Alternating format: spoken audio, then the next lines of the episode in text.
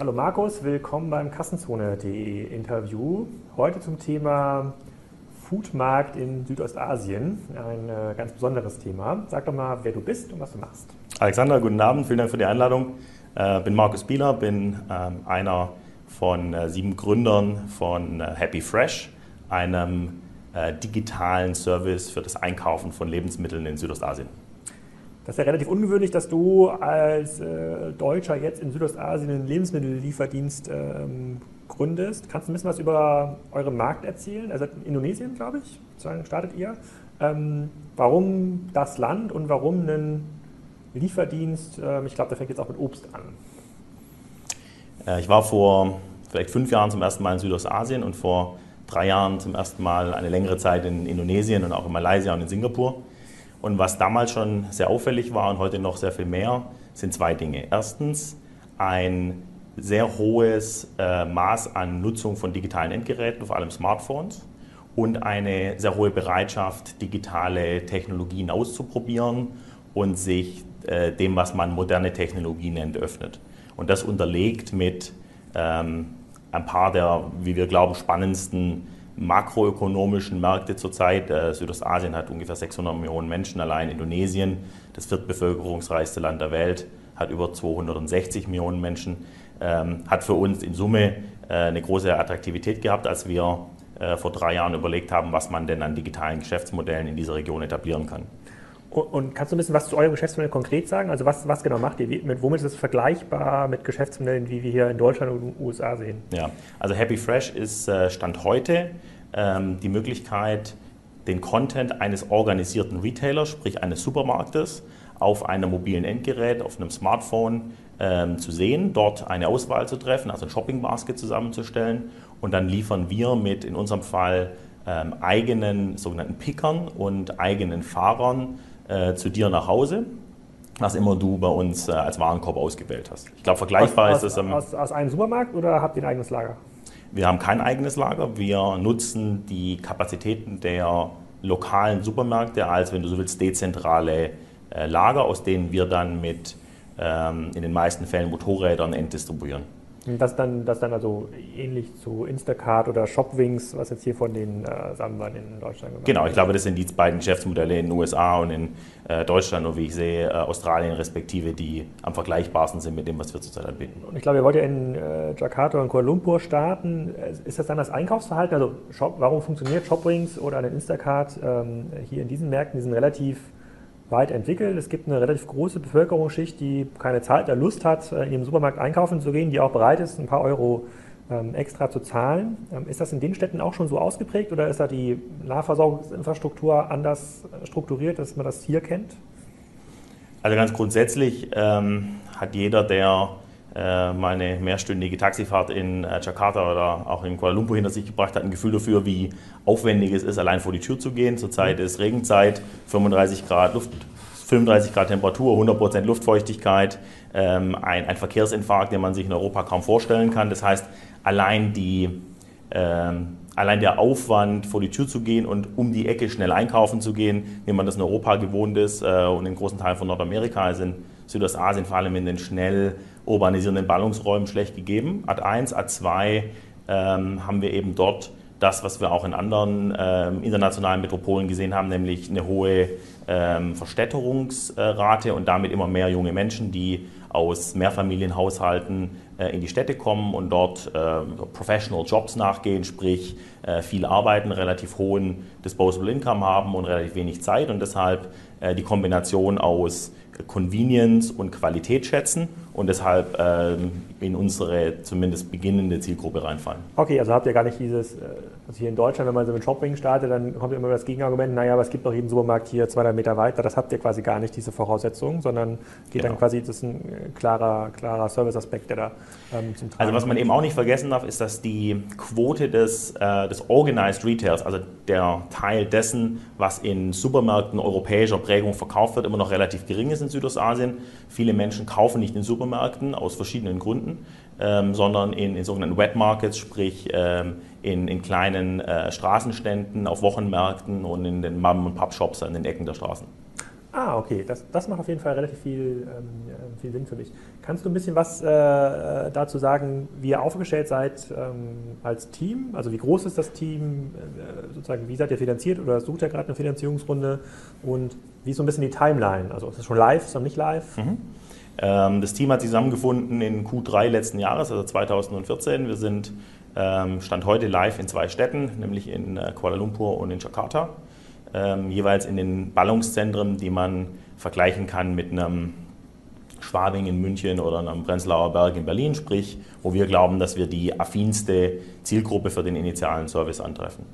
Ähm, wir sind ein Team, das besteht aus fast ausschließlich Unternehmern, die bereits Firmen äh, gegründet, skaliert und verkauft haben.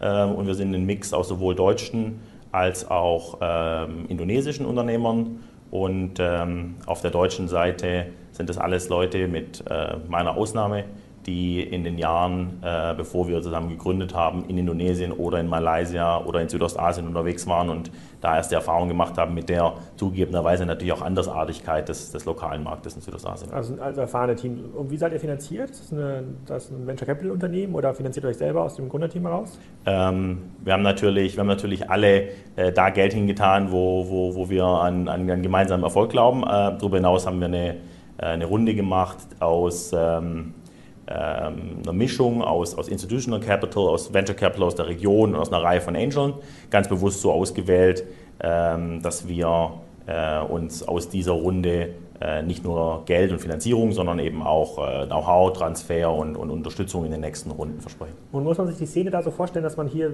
wie hier in Berlin oder auch in Hamburg, ähm, wenn man jetzt Online-Marketer sucht oder Business Analysts, ich glaube, Mopedfahrer ist, glaube ich, kein Problem in, in Jakarta, wenn man die zusammensucht, dass man die auch gut findet. Ist der Markt schon so weit entwickelt oder, oder müsste die Leute hier in Europa sourcen und mhm. dort exportieren? Wie schaut das aus? Das ist eine gute Frage. Ähm, ich glaube, gute Leute sind überall auf der Welt rar. Äh, die Opportunitäten für die Besten sind äh, äh, breit gesät und das wirst du aus, aus, aus Europa Kiel, genau. der E-Commerce-Hauptstadt, die ich hier nochmal erwähnen möchte. ich habe gehört, da gibt es eine ganz vernünftige ja. Straßenanbindung, auch aus Berlin raus oder aus Hamburg. Absolut. Ähm, nein, Spaß beiseite. Ähm, gute Leute sind überall ein Problem. Ähm, zurzeit machen wir äh, zwei Dinge. Wir versuchen vor Ort äh, von den äh, jetzt mittlerweile auch schon etablierteren und größeren E-Commerce-Unternehmen der Region gut ausgebildete lokale Kräfte abzuwerben, weil wir äh, sehen, dass lokales Know-how äh, von Vorteil ist, vor allem da, wo es um, um Netzwerk, um Sprache, um Kulturverständnis geht. Auf der anderen Seite äh, haben wir auch ein signifikantes Interesse daran, die besten Leute hier aus Europa mitzunehmen, einfach deshalb, weil der Markt hier in Europa fünf, vielleicht zehn Jahre mehr äh, Entwicklung hinter sich hat und damit äh, die Spezialisierung, die Ausbildung, auch das technische Know-how hier in vielen Bereichen noch besser ist. Also äh, um deine Lanze für unser Recruiting zu brechen, würde mich natürlich sehr freuen über vor allem Online-Marketing und BI, Front- und Backend-Entwicklung ähm, und habe da sehr gute Erfahrungen gemacht mit Leuten, die in Südostasien A sehr gerne leben, Spreewald versus Bali fürs Wochenende ähm, und dann aber auch ähm, kulturell haben viele Europäer äh, in Südostasien einen relativ einfachen Stand, weil Englisch die Arbeitssprache ist, weil ähm, trotz der kulturellen Unterschiedlichkeit das Zusammenarbeiten doch hervorragend klappt an vielen Stellen, sogar äh, besser als, äh, als, als, als gedacht. Also ich glaube, der Pitch an alle äh, Europäer, denen es in Berlin am Wochenende und im Winter etwas kalt wird, ist, äh, schaut euch Südostasien an. Ja, ich glaube, das kann man in diesem relativ nasskalten Winter, äh, kriegt man da die eine oder andere ähm, Bewerbung. Ja. Kannst du ein bisschen was zu den Unit Economics sagen, dieses Geschäftsmodells? Also wenn wir in Deutschland, wenn jetzt bei Kassenzone, wenn wir da Handelsmodelle ähm, begutachten, kommen wir so ein bisschen in die Schere auf der einen Seite kosten die Kunden relativ viel Geld in der Akquise. In einem neuen Modell wie in einem Instacart muss man die ja auch noch äh, ausbilden. Also man hat mhm. relativ viel Vorleistungen, in die man als äh, Pionier dieses Geschäftsmodells investieren muss. Auf der anderen Seite ist das Margenpotenzial, getrieben durch den Wettbewerb, nicht besonders hoch. Jetzt haben wir in Deutschland natürlich im Bereich der Lebensmittel auch das Problem, dass die, äh, dass die Preise relativ versaut sind ähm, äh, durch, die, durch die Discounter. Ähm, wie ist das bei, wie, wie, ist das in Indonesien? Also sind die Leute bereit, einen einen guten Aufschlag zu zahlen für diesen Service oder habt ihr ein hohes Potenzial ähm, über die Skalierung äh, im, im, Sortiment, dass ihr irgendwann ein eigenes Lager aufbaut? Ist es einfach, den Leuten das zu verkaufen? Wie sieht, wie das heute aus? Also ganz grundsätzlich gibt es äh, drei Haupt-Revenue-Streams äh, für ein Modell, wie wir das betreiben. Das ist in Deutschland nicht anders als in den USA. Was anders ist, ist die äh, Ausprägung und, ähm, äh, und die Größenordnung dieser drei Revenue Streams. Sie sind Ad 1 Aufschläge auf den Verkaufspreis des Warenkorbs relativ zum Checkout-Preis im, im Supermarkt. Der Joghurt, der äh, an der Kasse 1 Euro kostet, kostet dich bei uns im Schnitt 1,10 Euro. Ähm, zweiter Revenue Stream sind äh, Delivery Fees, sprich eine explizit erhobene Gebühr für die Auslieferung des Warenkorbs. Ähm, da fahren wir ein ähnliches Modell wie, wie viele äh, andere in, in, den gerade erwähnten Regionen, nämlich ein ähm, in, in, Abhängigkeit vom Warenkorb äh, absinkende ähm, äh, Fee für die Auslieferung. Und drittens ähm, gibt es immer wieder Spieler, denen es gelingt, eine Umsatzbeteiligung bei den äh, Retailern zu verhandeln und damit praktisch das vorgeschaltete Delivery Frontend oder Service Provider zu sein für, äh, für den stationären Handel. Äh, ganz grundsätzlich, und da hast du, glaube ich, auch schon einen relativ wichtigen Punkt angesprochen, sind die Märkte hier sehr unterschiedlich. Deutschland ist der Weltmarktführer des Discountens äh, und sicherlich einer der margenschwächsten und preiskampfintensivsten Retailmärkte der Welt. Äh, in Indonesien hat man A, deutlich gesündere Margen noch im, äh, organisierten Retail und B, Wachstum, einmal getrieben aus dem Wachstum des, äh, des Marktes per se und einmal getrieben aus der Verschiebung des organisierten ähm, Retails aus dem vorher beschriebenen, eben noch nicht organisierten Wet Market ähm, Anteil des Marktes. Und wenn ich dann bei euch bestelle, keine Ahnung, jetzt mittags 12 Uhr, ich bestelle meinen sozusagen klassischen Einkaufswagen ja. äh, über, über eure App, ähm, dann wie lange dauert das, bis es geliefert wird? Wir bieten einen äh, Zeitslot von einer Stunde an, ähm, als, als kleinste Auslieferungsgröße und dann ein, Stund, ein Stunden Slots auf der, äh, auf der Zeitachse nach vorne frei wählbar, sodass du dir mittags dein Menü zusammenstellen kannst für abends und 18, 19, 20 Uhr, wann du nach Hause kommst und dann wahrscheinlich 23.30 Uhr anliefern lassen kannst. Äh, bei uns äh, gibt aber auch die Möglichkeit, äh, das sehr kurzfristig zu machen. Sagen, ich stehe hier in der Küche, mir fällt noch ein Liter Milch und in den nächsten 60 Minuten hätte ich gerne Anlieferung. Und das, wenn ihr das aufgebaut habt in Kuala Lumpur und Jakarta, hat man in irgendeiner Form Skaleneffekte, die dazu beitragen, auch in andere südostasische Märkte vorzudringen? Oder hat man eigentlich immer diesen Pionieraufwand, den man pro Markt aufwenden muss? Also gibt es irgendwelche technische äh, Infrastruktur, die man da mitziehen kann, die man nur, die ihr jetzt einmal aufbauen müsst, äh, die euch dann Wettbewerbsvorteile an anderen Märkten verschafft? Oder ist euer Ziel, ähm, Indonesien flächendeckend äh, abzudecken und dort im Grunde genommen so ein Pionier-Login zu erwirtschaften? Also äh, Ziel ist sicherlich, die Märkte, die wir bearbeiten, äh, gut und, und, und, nachhaltig zu bearbeiten. Trotzdem gibt es die gerade angesprochenen Synergieeffekte natürlich. Wenn man sich anschaut, was wir frontendseitig tun, dann ist das eine App, die äh, eine gewisse Funktionalität hat äh, für den Kunden. Dann gibt es eine Shopper- und eine Driver-App, also die, äh, die technische Ausstattung des Käufers im Shop und äh, des Fahrers, der zu dir nach Hause distribuiert. Ähm, das sind freie Mitarbeiter oder Feste von euch? Komme ich gleich drauf. Ähm, die drei Apps lassen sich sicherlich äh, ähm, interregional skalieren. Äh, und dann das, wenn man so will, das Playbook, also die, die Frage, wie ich diese ähm, Mitarbeiter aussteuere, ansteuere, auslaste, äh, trainiere, das lässt sich sicherlich auch von, von Geografie zu Geografie übertragen. Was man jeweils wieder tun muss, ist ähm, natürlich das, das, das Aufstellen dieser operativen Truppen vor Ort. Das kommt gleich ähm, auch zur Antwort auf deine Frage, stellt man die an oder macht man das wie eine, wie eine Über- oder wie eine ähm, auch wie eine Instacart, die das mit äh, unabhängigen dritten Dienstleistern machen. Wir machen das mit eigenen Leuten, also wir stellen ähm, unsere sowohl Fahrer als auch Picker bei uns an, die sind bei uns auf der Payroll, was für uns die Möglichkeit gibt, A, End-to-End Service Quality zu garantieren und eine viel höhere Verlässlichkeit ähm, auch in der Ausbildung zu gewährleisten, weil wir deutlich weniger Churn haben, weil wir die Leute tatsächlich fünf, sechs, sieben Tage die Woche äh, bei uns im System haben und nicht nur Lastspitzen abdecken mit Studenten, die, die sonst in der Bar stehen oder ähm, Menschen, die nur Part-Time arbeiten wollen oder können. Wie ist der Arbeitsmarkt in Jakarta und Kuala Lumpur? Also ist, ist das ein begehrter Job, wenn du sagst, okay, komm, werd für uns Fahrer oder können Leute sich aussuchen? Ähm, wir haben keine Probleme, Fahrer zu ähm, rekrutieren. Ähm, ich glaube, was sich über die Zeit zeigen wird, ist, wie man die äh, Trainingsqualität äh, und die, so die Einstellungsqualität weiter erhöht. Ich denke, da werden wir mit der Zeit äh, und hoffentlich auch mit zunehmender Markenbekanntheit und mit zunehmender Attraktivität der Firma als Arbeitgeber ähm, noch, noch härter auswählen können. Aber zurzeit haben wir ähm, keine Probleme, da Menschen zu finden, die Freude daran haben, Dinge auszufahren. Okay, dann vielleicht noch eine letzte Frage, die in allen Kassenzone-Interviews immer so ein bisschen, ein bisschen, auftaucht, ist die der Kundenakquise. Wenn ich mir Instacart anschaue ähm, und auch ähm, ähm, Shopwings und andere, die was, die was ähnliches machen, versuchen schon über die klassischen Online-Kanäle, ob es jetzt Google ist oder ein Facebook ist, ähm, Pionierkunden zu, äh, zu bekommen oder zu erhalten. Und wenn diese Low-Hanging Fruits abgegrast sind, dann geht es ganz klar los mit äh, SEA oder auch Performance-Marketing-Werbung äh, bei, bei Facebook. Ist das in euren Märkten auch so? Oder ist Google überhaupt relevant in Indonesien oder gibt es eine andere Suchmaschine? Google ist tatsächlich die relevanteste Suchmaschine, auch in Indonesien. Äh, aber was du gerade ansprichst, ist, äh, ist nicht der Fall. Ähm, die, die Anzahl der Menschen, die nach äh, reife Tomate äh, online in XY äh, Stadtbezirk googeln, ist ja. relativ gering. Sprich, die ist wahrscheinlich auch in Deutschland gering, trotzdem wird das gemacht. Ja. Also SEO und SEA sind, sind, sind nicht unsere Hauptakquisitionskanäle für, für Neukundenakquise. Wir experimentieren dann natürlich noch. Als, als junges Unternehmen sind wir da sehr datengetrieben. Wir testen AB, wir sind da sehr agnostisch, was die einzelnen Bereiche angeht. Ähm, aber was wir sehen, ist, dass ähm, Facebook sehr gut funktioniert. Äh, was wir sehen, ist, dass Line sehr gut funktioniert. Ähm, Line ist eine in Japan 2011 gegründete Mobile-App, die im Grunde genommen eine WhatsApp-Funktionalität mit Skype verbindet, sprich freie Telefonie mit, äh, mit Messaging. Ähm, hat heute fast eine Milliarde äh, User und ist in Indonesien für viele bereits ein signifikantes, für manche das signifikanteste äh, Traffic-Akquisitionsvehikel geworden.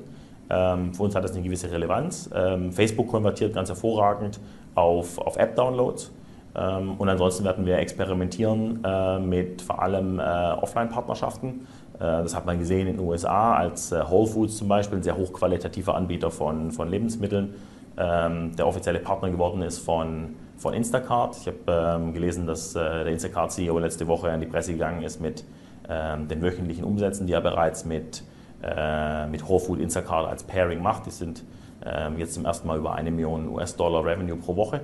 Ähm, und ähm, darüber hinaus ähm, kann ich mir vorstellen, dass man mit Billboarding und mit, äh, mit Flyering und vielleicht mit der einen oder anderen TV- oder Radio ähm, äh, Kanaloptimierung äh, vielleicht spielt oder ausprobiert. Ähm, zurzeit äh, sind wir da noch, noch relativ am Anfang, äh, können da aber sicherlich über unsere Mitarbeiter, über unseren Investorenpool und über meine Kollegen, die ja teilweise schon seit, seit Jahren in der Region sind, ähm, die Learnings der, der anderen E-Commerce-Spieler der letzten Jahre da mitnehmen. Ja, spannend, extrem spannender Markt. Also insbesondere deshalb spannend, weil es halt im Vergleich zu europäischen US-Märkten nicht so ein sozusagen krasser Verdrängungswettbewerb ist, sondern sozusagen Added Value Service, ziemlich cool und ein relativ offener Aufruf ja auch an abenteuerlustige äh, Mitstreiter, äh, die Südostasien als äh, sozusagen als Urlaubsland bisher lieb gewonnen haben und jetzt auch die Möglichkeit haben, da zu arbeiten. Ja, nicht nur als Urlaubsland. Also wenn man, wenn man äh, im, im, Urlaub in Bali ist, dann sieht man natürlich nur einen extrem kleinen Ausschnitt. Das ist so ein bisschen wie nach Sylt fahren und sagen, ich war in Deutschland. Das hat auch natürlich einen gewissen Charme, äh, ohne den Syltern da Unrecht zu tun, aber es ist eben nur ein kleiner Ausschnitt. Ähm, was, glaube ich, die Faszination dieser Region ausmacht, ist die Kombination aus der schieren Größe. Das muss man sich vorstellen. Ost-West-Ausdehnung Indonesien ist, ist breiter als die Ost-West-Ausdehnung der USA. Vier Zeitzonen. Ähm, AD1, A2, ähm, dieser, dieser Bass, den man spürt, wenn man durch Jakarta fährt, äh, abgesehen von, von schlimmer Verkehrssituation und, und zu viel Regen und zu viel Löchern in den Straßen, hat man einfach, wenn man da unterwegs ist, das Gefühl, ähm, da passiert was. Ähm, und drittens, die, die junge, deutlich jüngere Bevölkerung als in Europa hat einfach diesen, diesen Zukunftsglauben, diese Lust, Dinge auszuprobieren, diese fast kindliche Hemmungslosigkeit mit neuer Technologie. Da siehst du Menschen, die sind äh, doppelt so alt wie du und ich, die spielen da auf ihrem Smartphone, äh, wie wir das hier mit 8 oder 12 oder 14-jährigen Kindern sehen. Und, äh, und die Kombination ist, ist, ist fantastisch, äh, dass es dann natürlich noch Freizeitwert hat fürs Wochenende und dass es da das eine oder andere auch kulinarisch zu erleben gibt, das, das stimmt, äh, kommt on top. Ähm, aber wenn man glaubt, dass das 21. Jahrhundert ein asiatisches Jahrhundert ist, nachdem wir im 19. Jahrhundert äh, London als Weltmittelpunkt definiert hatten und im 20. Jahrhundert die USA glaubte, ganz vorne mitzuspielen, ähm, dann ist äh, Asia. Da, ja, dann, du, dann ist Asien, dann ist aber Asien im 21. Jahrhundert the place to be und dann gibt es eben China, da gibt es Südostasien, da gibt es Indien. Ähm, und ich glaube, Südostasien ist eine ganz gute Mischung zwischen ähm, zugänglich für Europäer, äh, kulturell und sprachlich, und trotzdem diesen, diesen asiatischen äh, Vorwärtsdrang. Äh, und ähm, da kann ich jedem nur äh, einladen, sich das anzuschauen, bei uns in Jakarta oder in Kuala Lumpur mal Hallo zu sagen und sich äh, ein, ein bisschen so das asiatische Feeling abzuholen. Nicht, dass das heißt, wenn wir uns am nächsten Mal wiedersehen, äh, sozusagen im halben Jahr oder im Jahr, um über die sozusagen über euer Fortkommen zu berichten, E-Commerce-Hauptstadt Jakarta, diesen Claim. Da werde ich, schönes da werde ich, da werde ich ein schönes Partycamp mitbringen ja, und äh, dann sitzen wir hoffentlich bei besserem Wetter. Sehr, sehr gut. Vielen Dank, vielen Dank für deine Zeit und dann hören wir uns äh, in ein paar Monaten, um zu schauen, wie gut es funktioniert. Klasse, Alexander, vielen Dank, schönen Abend.